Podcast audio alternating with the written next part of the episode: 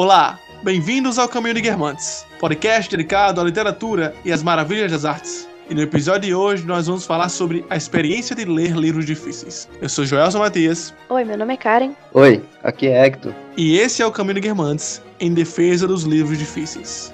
Antes de começar, gostaríamos de convidar você a seguir nosso Instagram e acompanhar a nossa página no Médio. O Instagram é o underline Caminho de Guermantes e lá você vai encontrar posts, stories e várias coisas interessantes e interativas sobre livros, literatura e estudos. Já no Médio, você vai encontrar conteúdos mais aprofundados sobre os mesmos assuntos. Para chegar na nossa página no Médio, basta digitar no Google ocaminho.medio.com e lá você vai encontrar muita coisa interessante, pode ter certeza.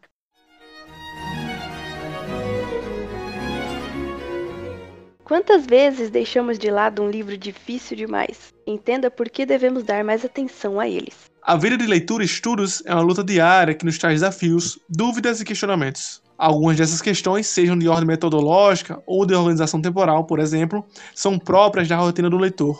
Logo, apresentam-se para nós com tamanha constância que em pouco tempo é de se esperar que acabemos por nos acostumar com tais demandas. No entanto, há algumas questões que se apresentam como menos frequentes, mas que não significa que sejam menos importantes e que também devem aparecer em nossa rotina. Entre elas, podemos elencar uma angustiante pergunta que em algum momento de nossa jornada irá reverberar em nossos pensamentos. Devemos começar a ler livros difíceis? É, durante a vida de estudos e leituras, a gente acaba se deparando muitas vezes com uh, dificuldades em manter uma leitura de um livro mais difícil, um livro mais complexo, e também de algumas justificativas para não seguir esse caminho. Então, são várias coisas que acontecem né, durante as leituras que a gente utiliza, primeiro para fugir muitas vezes dessas leituras, porque a gente é, cria justificativas, a gente cria desculpas para não ter essa leitura, né, porque a gente sabe que vai exigir um pouco mais e para a gente realmente sempre é muito bom estar na zona de conforto. E de fato, quando a gente começa a ler, também é uma outra série de desestímulos, tendo visto essas dificuldades. Né? Então, o que o leitor deve ter em mente é sempre aonde ele quer chegar com aquelas leituras, né? Se ele tem um progresso bem definido, se ele já sabe um pouco sobre que área ele tem afinidade para estudar, quais são é, os progressos dentro daquela área, né? É, ele pode seguir esse caminho e cada vez mais se aprofundando no tema e ficando realmente bem mais especializado é, nesse tema que ele já tem essa afinidade. E tudo isso só vai acontecer de fato se ele conseguir, se ele se propor a ter essas leituras que são de fato mais difíceis. Então você não tem como progredir é, estudando é, filosofia, por exemplo, sem ir cada vez mais fundo em autores e escritores que também têm sua linguagem, têm sua é, linha de raciocínio mais complexa. A gente não consegue ficar sempre é, lendo os diálogos platônicos, por exemplo. Claro que ali tem uma fonte praticamente inesgotável. Mas se você quer entender o progresso da filosofia, se você quer estudar e ser um erudito da filosofia, você vai precisar ler outros textos, outros autores que, querendo ou não, têm uma estrutura bem mais complexa do que os próprios diálogos platônicos, por exemplo. E, enfim, esse foi só um exemplo, né? Mas a gente pode tirar isso para diversas áreas. Na própria literatura, na poesia, a gente também tem isso. Então, é uma questão de que a gente vem trazer aqui hoje, justamente para que o leitor é, tente se soltar um pouco dessas amarras, né?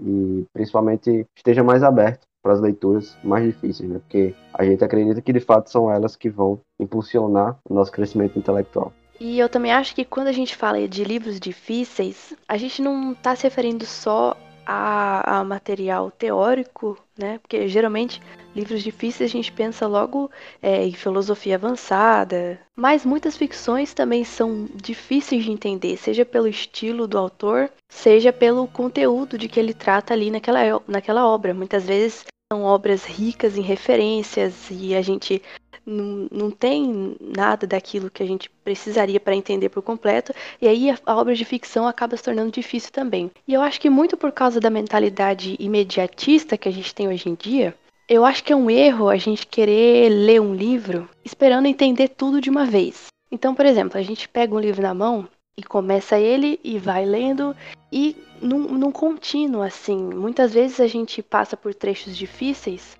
e aí quer parar naquele, naquele trecho para opa, não entendi. Aí volta, aí vai procurar dicionário, vai procurar outras referências, vai ler as notas de rodapé, vai travando a leitura assim aos poucos para poder entender. Só que eu acho que o, o, o ideal seria justamente o contrário. O ideal seria que a gente lesse de uma vez e mesmo que a gente não entendesse por completo, pelo menos a gente teria uma visão abrangente da obra. Porque mais importante do que entender bem pequenas partes de texto e acabar com uma obra fragmentada no imaginário, eu acho mais importante ter uma, um entendimento um pouco menor, porque né, não somos gênios também, muita coisa a gente não entende, mas é melhor que se tenha uma visão macro daquela situação e que, ao falar sobre uma obra, a gente sabe explicar ela por inteiro e não por pequenos pedaços né? E muito disso quem fala é o Mortimer Adler, naquele livro Como Ler Livros, quando ele fala de livros difíceis. Ele coloca muita importância na leitura de livros difíceis, é, justamente por essa questão de elevar é, nossas referências, né? elevar o nosso nível de leitura, procurar coisas maiores do que a gente acha ser o nosso limite, né? Sempre nessa ideia de ultrapassar nossos limites. Mas justamente o ponto dele é esse, é que a gente tem uma visão macro da obra, que é melhor você ler duas vezes, de uma primeira vez corridamente e de uma segunda vez parando para se atentar nos trechos mais complicados, do que ficar com uma, vis uma visão fragmentada da obra. Para exemplificar isso, o próprio Adler, em uma entrevista, fala o seguinte, aspas, temos que achar livros que estejam acima de nossa compreensão, porque se uma pessoa lê apenas os livros que estão em sua compreensão, ela não consegue melhorar. São os livros que estão além da compreensão, os livros dos quais a pessoa entende parcialmente sua redação e tem de se esforçar mais para entender mais, que podem elevar você. Fecha as aspas. Gostaria de chamar a atenção ainda para um ponto na fala da Karen. Ela falou acertadamente que devemos ler é, de uma vez, assim, é melhor ler de uma vez do que fragmentar, né? Porque, como ela falou, nem sempre vamos entender toda a redação. Mas, quando ela falou isso, lembrem que ela não quis dizer que devemos ler correndo. Nem todos os livros devem ser livros que temos que ler um dia. Ler pouco e ler devagar também é algo interessante a se fazer quando se tratam de livros difíceis. Não precisamos correr, né? Sair dessa correria louca. É, a outra coisa que também vale, vale a pena pensar nisso é que ler pouco não é errado e ler devagar também não é errado. Ler rápido é muito mais prejudicial à sua leitura do que ler devagar. É sempre bom estar consciente disso. E ainda tem outro ponto que eu achei muito bom também na sua fala, cara, que foi sobre o imediatismo a gente tem essa tendência de já querer é, ler o livro inteiro de uma vez, ou entender 100%, né? E a gente tem que sempre ter em mente que o clássico é aquele que a gente relê, né? Não é só aquele que a gente lê uma vez na vida. É, como o caso do Pequeno Príncipe, do é, Memórias do Subsolo, Crime e Castigo, é, Ilusões Perdidas, são livros que a gente relê, né? É, não é um livro de uma tirada só, não é um livro de uma tarde, por exemplo, como o Gelson falou. E aí eu acabo me lembrando um pouco do conselho, né, do Sertilanges, quando ele fala é, em seu livro A Vida Intelectual, sobre as pessoas que leem Santo Tomás. Ele fala que é muito comum uma pessoa uh, que está iniciando né, a vida dos estudos ficar muito animada para ler Santo Tomás, porque ele de fato é uma referência em todo é, o pensamento ocidental. E ele fala que nesse início, né, com esse ânimo, é, ele vai se perdendo ao longo do tempo e em algumas poucas páginas a pessoa já pode estar é, desanimada. Por quê? Por que, que ele é, por que, que isso acontece? Né? Ele explica que as pessoas vão com essa animação, mas elas vão também com expectativa muito diferente do que de fato é ali o texto, né? o texto bruto, o, é, os conceitos, o raciocínio. E aí ele fala, né, de maneira alegórica, claro, que as pessoas esperam encontrar ali joias, né, lapidadas, bem comercializáveis, digamos assim, e que na verdade esses textos eles são barras de ouro puro. Então, a gente tem uma imagem muito romântica, digamos assim. Isso cria uma animação muito grande, isso cria uma expectativa, mas que o texto bruto, né, o texto puro, ele ele é uma massa condensada de conhecimento que a gente muitas vezes não tem condições de é, abarcar de uma vez só, né? Então, também é muito importante a gente perder esse imediatismo, porque nem todo texto vai ser tão simples, e se a gente pôr nessa ideia né, de que tem que terminar rápido, que tem que entender tudo, é, a gente vai continuar pensando né, que esses textos são joias, são é, elementos de luxo e não realmente barras de conhecimento, como falam, é o Sertilândia. E isso não quer dizer que eles são chatos, e nem quer dizer que essa ação seja chata. Podem ter certeza que há sim um prazer e um deleite em ler um livro com consciência. É claro que você não precisa se aprofundar nem pregar dicionários, mas ter um pouco de consciência durante a leitura, tentar aprender as nuances do texto, aprender um pouco da estética, ver como o, prof, o, como o autor escreve, apesar de não exatamente estar se fazendo uma crítica literária, é algo que vale muito a pena. Pode ter certeza. Ainda mais em livros com cânones, ou seja, livros que foram testados pelo tempo. Não é só um livro que foi indicado por alguém. Esse livro você pode considerar que foi indicado pelo próprio tempo. É, ainda nessa questão de como ler os livros difíceis, né? A gente já entendeu aqui que não é ideal abandoná-los. Então a discussão nem é essa, mas é como lidar com eles. Eu acho que um ótimo exemplo disso tudo que a gente está falando aqui é o Jorge Luiz Borges. E também já aproveito para citar uma experiência minha, quando eu li ele pela primeira vez. É um autor é, argentino, né, muito, muito conhecido, e toda vez eu ouvia falar dele, ah, beleza, sempre teve na minha lista. Mas quando eu peguei para ler, foi uma surpresa muito grande, porque eu, eu não entendi nada, assim. Eu passava linhas, linhas e páginas e voltava, voltava. Foi muito difícil aprender aquilo e muito não só por causa da linguagem que ele usa, que é extremamente rebuscada. Não exatamente as palavras são rebuscadas, mas as construções frasais são umas coisas assim que a gente não encontra em qualquer livro. E não somente isso, mas o, conte o, o, conteúdo, o valor cultural que ele tem, as referências históricas, filosóficas, é uma coisa muito doida. E aí, eu tô citando o Jorge Luiz Borges aqui, por quê?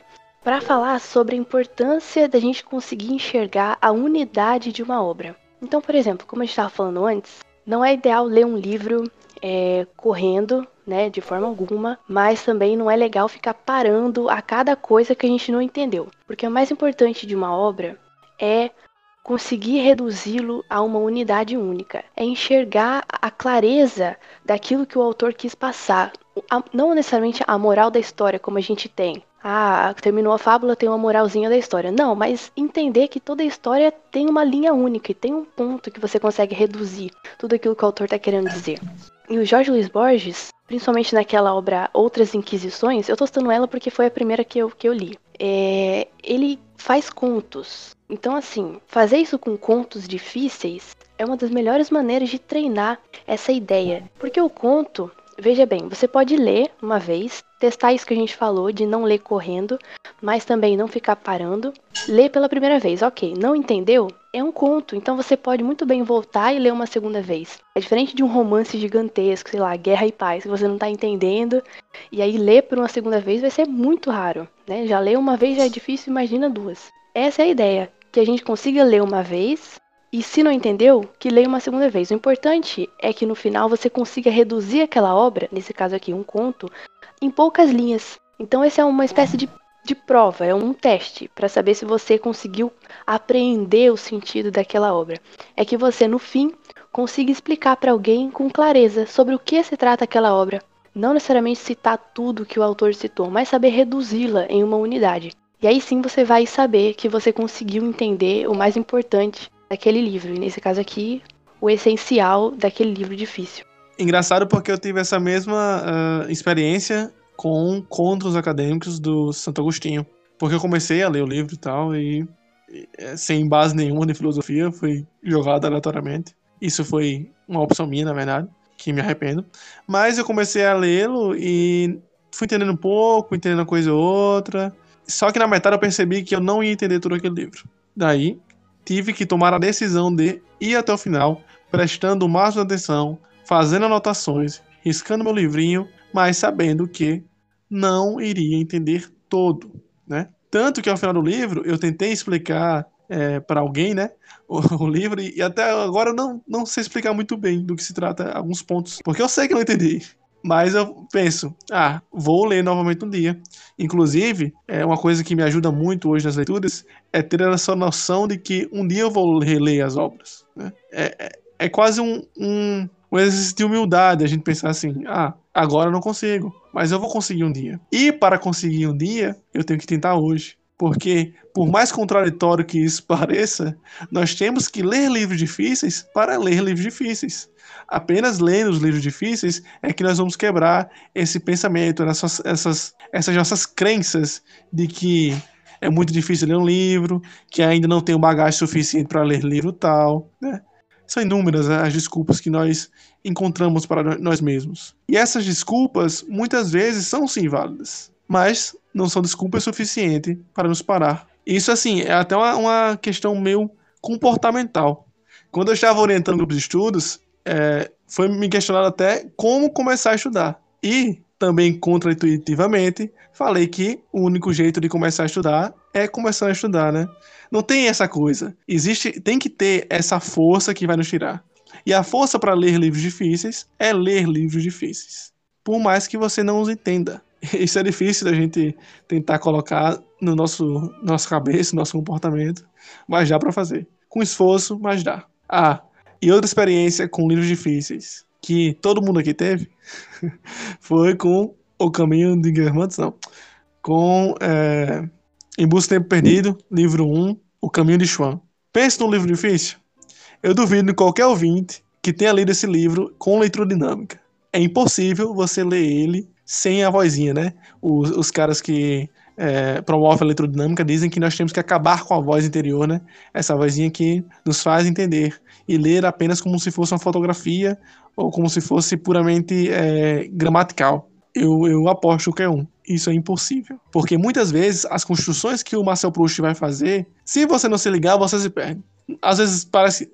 Não é, não, não é um, um. Não é um Saramago que não tem pontuação, mas às vezes parece que não tem pontuação. Às vezes o assunto entra e vai. Esses fluxos de consciência, bem parecido com a Virginia Woolf também, são bem é, é, recorrentes. E se você não se ligar, você vai rodar na leitura. E isso acontece em vários livros, em vários clássicos, em vários livros que são considerados cânones. É verdade. Assim, o que Borges tem de referências alegóricas, o Proust tem de fluxo de consciência. Então eu lembro que assim, quando eu peguei o caminho de som pela primeira vez, né? Porque não foi só uma vez que eu tentei. eu, eu lembro de ter marcado uma página que tinha assim uma, um período, um período, hein, que é sem um ponto final, sem um único ponto final. Tinha 20 linhas, gente, tinha 20 linhas sem um único ponto final. Então é exatamente isso. O Proust é um autor muito difícil de entender e é impossível que alguém consiga ler com, é, é, com essa vozinha interior desligada. Eu acho que essas ideias aí de leitura dinâmica e tal, como ler mais rápido, é útil, né? É útil assim, sei lá, para um, um jornal, receita, ou às vezes aquele artigo chato da faculdade, tudo bem. Agora, não acha que isso é o melhor tipo de leitura e que é um ideal a que a gente deve aspirar, porque ler rápido ah, vai aumentar a produtividade? Não, a pressa é inimiga da perfeição, né? A sabedoria popular nunca esteve tão certa. Não adianta pegar uma obra difícil e gigantesca e querer ler rápido, porque não vai dar certo. E eu ainda adiciono, não é só não desligar a vozinha interior, mas trazê-la para fora. É, então, por exemplo, ler em voz alta é uma coisa que a gente perdeu. É um costume que hoje é muito difícil de você encontrar alguém lendo assim. É, talvez algumas pessoas idosas ainda tenham esse costume. Eu já vi gente lendo assim. Não é necessariamente ler em voz alta, audível, mas muitas vezes ler em voz inaudível, mexendo a boca, entendeu? Mas às vezes não tá nem saindo som. Mas é uma prática interessante. E se você parar para pensar que a narrativa popular foi toda construída à base da transmissão vocal, né? Eram histórias passadas em geração em geração. É, as pessoas ouviam histórias e contavam histórias com a voz. E hoje isso se perdeu, né? É um costume que já não se encontra. Mas é uma boa ideia, eu acho. Tipo assim, se a gente parar pra pensar temos cognitivos aí, Joel até já falou disso lá no, na página do Caminho de Guermantes, existem duas vias aí de, de apreensão, existem dois sentidos envolvidos. Porque você não está só lendo com os olhos, mas você está ouvindo a sua própria voz, você está movimentando a boca. Então, querendo ou não, a apreensão pode ser diferente. Então é uma coisa que de vez em quando eu faço. Tá muito difícil de ler? Tenta ler em voz alta, você vai ver como que é diferente. Demais, demais. Inclusive, mais uma dica aí, para quem escreve ou até vai escrever é, textos acadêmicos, leiam seus textos em voz alta, para saber se está soando legal. Ou então quer testar uma tradução? Lê a tradução em voz alta, para saber se as construções da tradução foram bem feitas. Porque às vezes acontece, sei lá, cacofonias e coisas estranhas, palavras Sim, que não, não combinam, sabe? É muito legal é. você ver isso. E é muito bom ver isso na sua própria escrita. É muito bom. Recomendo. Inclusive, essa questão né, da subvocalização, quando você fica, entre aspas, falando consigo mesmo, que você está lendo, é um termo que até o próprio Adler fala, né, no Como Ler Livros. E, assim, eu não sei vocês, mas um pouco do que Karen falou também é algo que eu tento colocar como um alerta. Se eu estou lendo normalmente é, e eu sinto que eu estou perdendo foco, eu sinto que eu não estou entendendo, aí eu paro e falo, não, agora eu vou ler em voz alta. Porque, de fato, isso ajuda muito. Ajuda tanto a ponto de eu conseguir voltar para o foco do livro e, por exemplo, depois de pouco tempo, eu consigo já me é, situar bem, né? Já consigo entender realmente o que eu estava perdendo. E aí eu volto a ler normalmente, né? É, digamos assim, só com os olhos. Mas é, é, como que um alerta, assim. Você pode utilizar isso como é, uma estratégia para se manter focado. Então, é muito natural, por exemplo, que você leia pela subvocalização, né, normalmente, e aí você perceba que está sem entender muito bem o que está acontecendo, e aí fala, não, não estou entendendo nada, fecha o livro, bota na estante, enfim, e vai fazer outra coisa. Mas se você utiliza isso como um gatilho para, não, agora eu vou realmente me focar aqui, vou ler em voz alta, vou declamar isso aqui, eu vou fazer o que for, mas eu vou prestar atenção e eu vou entender essa parte. Você já tem é um encaminhamento de como resolver esse problema, né? o que já é bem melhor do que terceirizar e delegar essa, essa tarefa. Inclusive, eu faço Verdade. isso todo dia de manhã.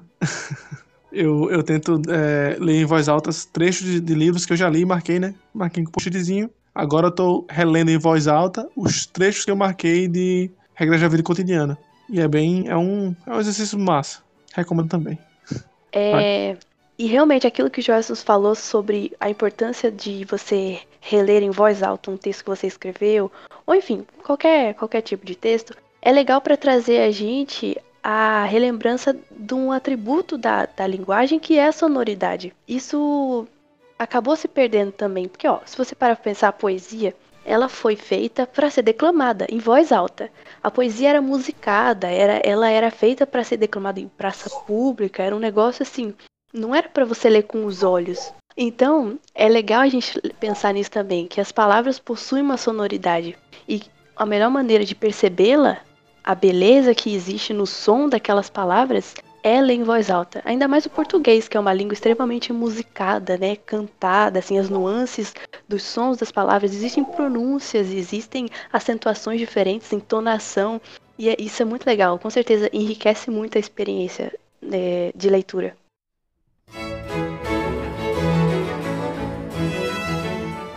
Posto a problemática e o esclarecimento da importância de ler livros difíceis, separamos para vocês algumas dicas que vão ser de suma importância para não abandonar um livro difícil, seja no meio da leitura, seja no finalzinho, ou seja até um livro que você vai começar, né? Antes que você abandone antes de começar. Escutem essas dicas. A primeira dica que a gente poderia citar aqui é a questão de focar em apenas um livro. Porque, ó, a principal coisa que chama nossa atenção para um livro é a novidade. Não é nem a novidade, mas é a sensação de novidade. Porque aquilo ali provavelmente não é novidade para ninguém. Mas é, é justamente essa surpresa que a gente tem a ler um, alguma coisa diferente. E isso, quando o livro é muito extenso ou é difícil, isso é um fator agravante. Então, quando acaba essa sensação de novidade, o livro passa a ser enfadonho, passa a ser monótono. E aí vai, ainda mais quando o livro é difícil mesmo, porque isso pode acontecer com qualquer livro, certo? Você pode desistir de um livro justamente porque ele ficou chato. Mas quando o livro é difícil, isso fica pior ainda. E aí qual é a solução que a gente geralmente encontra? Começa um novo livro. Porque se a ideia é, é dopamina, né? Se a gente quer o prazer de alguma coisa nova, essa surpresa que se renova, a gente não está acostumado a continuar com coisas, a gente não está acostumado com a constância. A ideia de hoje é acabou, compra outro né? É o feed do Instagram rolando o dia inteiro e é a informação atrás de informação. Então, tá cada vez mais difícil pra gente hoje em dia permanecer em uma única coisa. Então, essa é uma das nossas dicas. Não desista de um livro porque se tornou enfadonho e não procure outro, mas continue naquele, foque em apenas um livro. Isso vai aumentar suas possibilidades de terminá-lo e pode até ajudar a adquirir ou pelo menos a não perder o interesse naquela obra. Dopamina foi o termo perfeito a ser utilizado nesse momento aí, cara. Até porque eu conversei muito sobre isso, sobre essa questão da novidade na obra, com um neuropsicólogo, Geraldo Bezerra, um cara que é referência aqui na região. E ele que trouxe muito, ele trouxe muito essa questão de ah, é, é, ligações neurais, não sei o que. Foi falando bem mais sobre a questão mais comportamental e cognitiva com a literatura. Muitas vezes nós esquecemos que há essa ligação, mas há, né? Sim, com certeza. A segunda coisa que a gente tem que ter em mente quando estamos lendo livros difíceis é de que, se começamos, muito provavelmente há algo nesta obra que vale muito a pena ser lida. Lembre que o pote de ouro está no final do arco-íris, ou seja, é possível que o caminho seja difícil. Por muitas vezes pode haver momentos enfadonhos, chatos, desnecessários, ou com escrita estranha, incompreensível, mas uma hora ou outra as grandes obras irão nos recompensar com grandes momentos, com ótimos diálogos, com pensamentos emocionantes e engrandecedores. Então, retomar esse porquê de estar lendo, relembrar a motivação uh, original, é de suma importância para que possamos continuar com nossa leitura. Nunca devemos nos esquecer disso. Um outro ponto que a gente pode se atentar, e aí não é nenhuma dica especificamente, mas é uma postura que a gente pode ter, pode ajudar nesse momento também de leituras de livros difíceis, é que essa leitura ela vai te tornar mais resiliente, né? Se você consegue se manter focado naquele livro, por mais difícil que ele seja, e que você consegue terminar essa leitura, né, realmente dentro dos modos que a gente falou, né, compreendendo de uma maneira geral, sem realmente é, se prender muito aos detalhes, mas que você consegue sistematizar um pensamento daquele livro, é, mesmo que tenha sido difícil, você passou por todo um processo, digamos assim, de testes, né? Então com certeza você saiu dessa leitura com um desenvolvimento bem maior, porque leituras difíceis fazem isso naturalmente, né? Além disso, você teve aí é, um grande desafio de resiliência mesmo. Então, se você estava ali né, num livro, por exemplo, que tem 500 páginas, e na página 250 você já estava cansado, já estava sentindo que estava muito difícil, e você ainda assim conseguiu se manter focado, conseguiu manter a disciplina para ler aquele livro né, completo, e ainda conseguiu de fato extrair muito conhecimento daquilo, conseguiu entender e sistematizar algumas ideias a partir disso, você teve um baita desafio e com certeza um grande resultado. Então é um exercício de resiliência, claro, de disciplina também, e é muito importante a gente se manter pensando nisso, principalmente porque hoje em dia a gente não tem esse costume, né, de estar tá se desafiando, de se colocar à prova, digamos assim. É muito menos de se manter disciplinado com algumas coisas. Então a gente ouve muito, né, falar que é, dieta é difícil de se fazer, ou que não consegue manter, por exemplo, uma rotina de exercícios, ou sei lá, todo mundo conhece alguém que comprou um violão, tentou tocar durante um mês e desistiu. Por quê? Porque falta disciplina, falta constância né, na execução. E a leitura de um livro difícil é muito semelhante. Você tem as dificuldades, assim como o violão te deixa com o dedo doendo, né, todas essas questões. É, na leitura difícil você vai ter essas dificuldades, mas que com disciplina, com um foco, realmente, é, você consegue superar essas questões e com certeza sai bem mais é, produtivo, sai bem mais construído, né, como um leitor, como intelectual depois dessa leitura. Para os jogadores de RPG, isso é um teste de resistência. Eles vão entender. E para construir isso que o Hector falou aí, dessa resistência, dessa vontade todo dia, só há uma forma: educando a nossa vontade. Só por meio da educação da vontade conseguiremos mudar alguns comportamentos, algumas maneiras de pensar e de agir.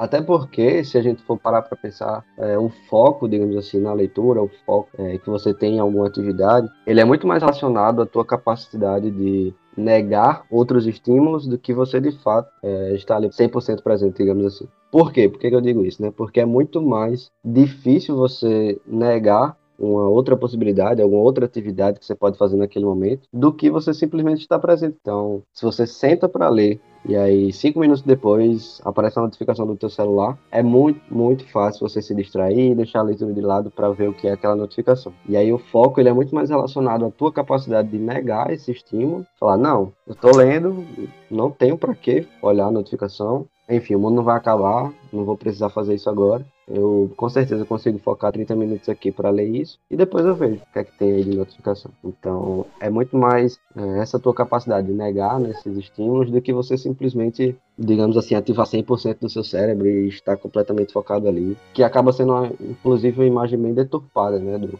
do que é o foco, assim. O foco não é nada mágico, assim, não é nada fora do comum. É realmente você perceber que aquilo é importante, é algo que você precisa fazer e você deixar de fazer outras coisas para fazer isso, basicamente. É como se o foco não fosse exatamente ficar, mas sim a capacidade de sair e voltar. Até porque nós não conseguimos manter a atenção nos estudos ou na leitura durante uma hora completamente. Mas aquela pessoa atenciosa e focada é aquela que tem capacidade de sair e voltar sair e voltar, desconcentrar e voltar. Até porque, como explicado por Jordan Peterson em uma de suas aulas, ele vai e fala sobre como é normal, apesar da gente achar que só acontece com nós mesmos, é normal que quando você vá sentar para estudar ou para ler, nossa atenção vá para outra coisa. Você dá uma voada para lá, uma voada para cá, mas isso vai acontecer sempre. O seu cérebro está sempre trabalhando. Você está sempre criando conjecturas, é, é conectando conceitos. E esse foco que a Hector traz é exatamente essa capacidade de, de voltar, né? De concentrar. E, para fechar isso, ainda falando sobre essa questão do celular, que é algo muito é, comum em nossa realidade atual, vale a gente tomar consciência de que é mais válido a gente focar no que é importante do que é urgente. Não que urgente não seja algo que tem que ser resolvido. Tanto que a palavra urgente significa algo que tem que ser resolvido agora. Mas o celular, as redes sociais, a conexão direta com outras pessoas, né? Faz e cria uma urgência falsa, né? Nós estamos muito mais predispostos a querer ser imediatistas com mensagem. Falei agora com o Hector, Hector quer que eu responda agora. Mas isso não é exatamente urgente. Então, foquemos no que é essencialmente importante. E, se você é um leitor e quer uma literatura como nós, uma das coisas essenciais para a vida é a leitura e a literatura.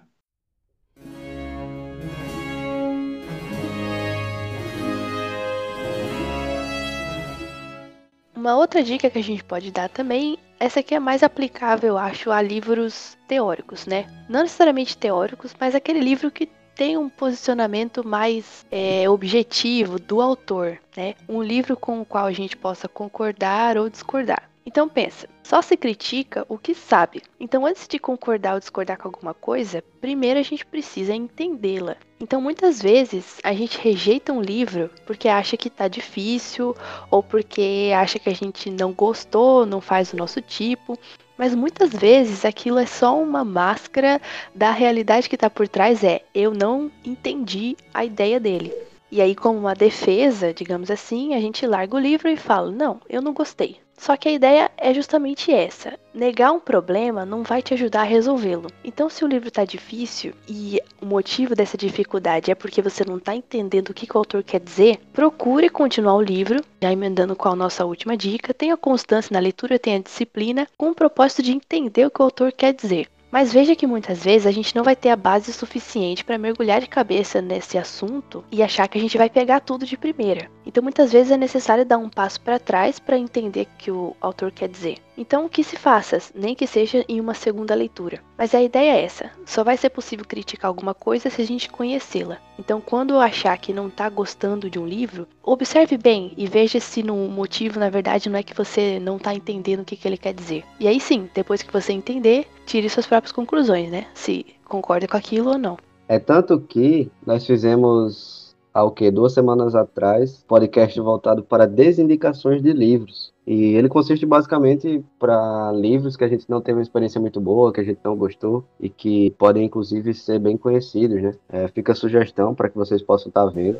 É, ficou um episódio bem interessante, bem é, cômico até, bem formal. E como que isso se relaciona, né, com o que a gente está falando? Se, por exemplo, a gente não tivesse terminado a leitura desses livros que a gente não gostou, a gente simplesmente não teria base para poder estar tá jogando num outro podcast como uma desindicação. Então, qual seria a autoridade que a gente teria para falar é, que não gostou desse livro se a gente nem terminou esse livro, né? É, é como, como você querer explicar a teoria de alguém sem ter lido, de fato, aquela, aquela obra principal dele, você sei lá, se voltou mais para os comentaristas daquela obra, enfim. Então você acaba sem os fundamentos para poder de fato falar sobre aquilo. É até é até fraco assim você falar, não, não gostei daquele livro, e aí alguém te pergunta por quê? E aí você responde, não, não sei, eu nem consegui terminar tudo. Então qual é a credibilidade que você passa como leitor, né? Então esse é um ponto também que a gente precisa prestar atenção, porque se a gente simplesmente deixar as leituras de lado, porque não tá gostando, porque tá difícil, a gente não vai chegar no próximo nível. E mesmo que a leitura de fato não seja uma leitura que você tenha gostado, você precisa terminar para poder comentar, pelo menos com mais propriedade, sobre aquilo que você vai falar. Né? Pois é, senão fica aí um, um analfabeto funcional dizendo que Fahrenheit 451 é um livro ruim. Ou que Clarice Lispector é horrível. Exatamente, exatamente. Pois é, foda, ainda, ainda grava um podcast falando sobre isso. É um. Ousadia demais. tá? Falta de vergonha na cara. É um absurdo. E esse foi mais um episódio do Caminho Guermantes. Hoje nós falamos sobre o problema dos livros difíceis, a importância de ler livros difíceis e algumas dicas para não desistir de tais livros. Sabemos que não é tão fácil assim executar ta- tais ações, né? Falar é muito mais fácil, mas nós estamos aqui para ajudar. Qualquer dúvida e sugestão é só entrar em contato conosco via Instagram, que nós estaremos lá disponíveis para conversar, trocar ideia e, quem sabe, até mesmo ajudar. Se você ainda não teve coragem de ler um livro difícil, leia. Se você está no meio de um livro difícil, não desista. Até a próxima semana com mais um livro ou mais um tema e muito mais literatura.